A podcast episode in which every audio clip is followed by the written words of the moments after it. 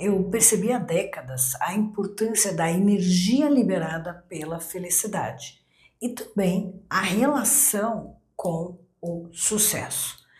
Mas eu não digo essa felicidade das redes sociais ou aquela de fachada que encobre muita tristeza e fracasso, porque ninguém consegue enganar o cérebro.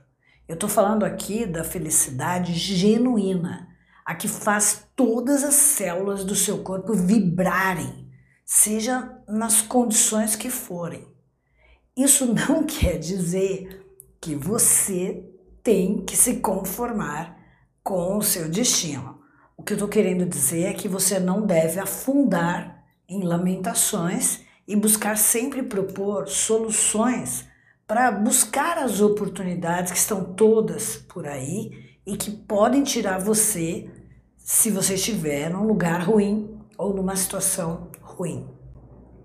Existem várias pesquisas que comprovam a relação de ambientes felizes, colaboradores satisfeitos e felizes e aumento da produtividade e, claro, da lucratividade das empresas. Assim como a gente conhece vários profissionais que têm sucesso e que não é daquela turma do quanto pior, melhor. Eu fiz a formação em psicologia positiva e wellness, que tem tudo a ver com felicidade e bem-estar genuínos. E tudo isso, claro, fundamentado na ciência, que você já sabe que eu gosto tanto, que é a neurociência, que abrange a inteligência emocional, social, estudando também, claro, a relação com os nossos comportamentos, sentimentos, emoções, como a física quântica, né, que envolve pensamentos e energia, além de muitos outros estudos.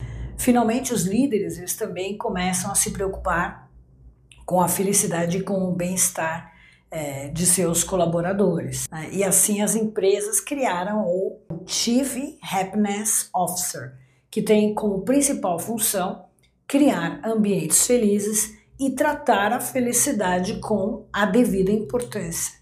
Esta função, ela vai precisar de no mínimo que essa pessoa tenha conhecimento é, de todas as áreas relacionadas ao comportamento humano para não fazer é, da empresa um playground, um kids room, né?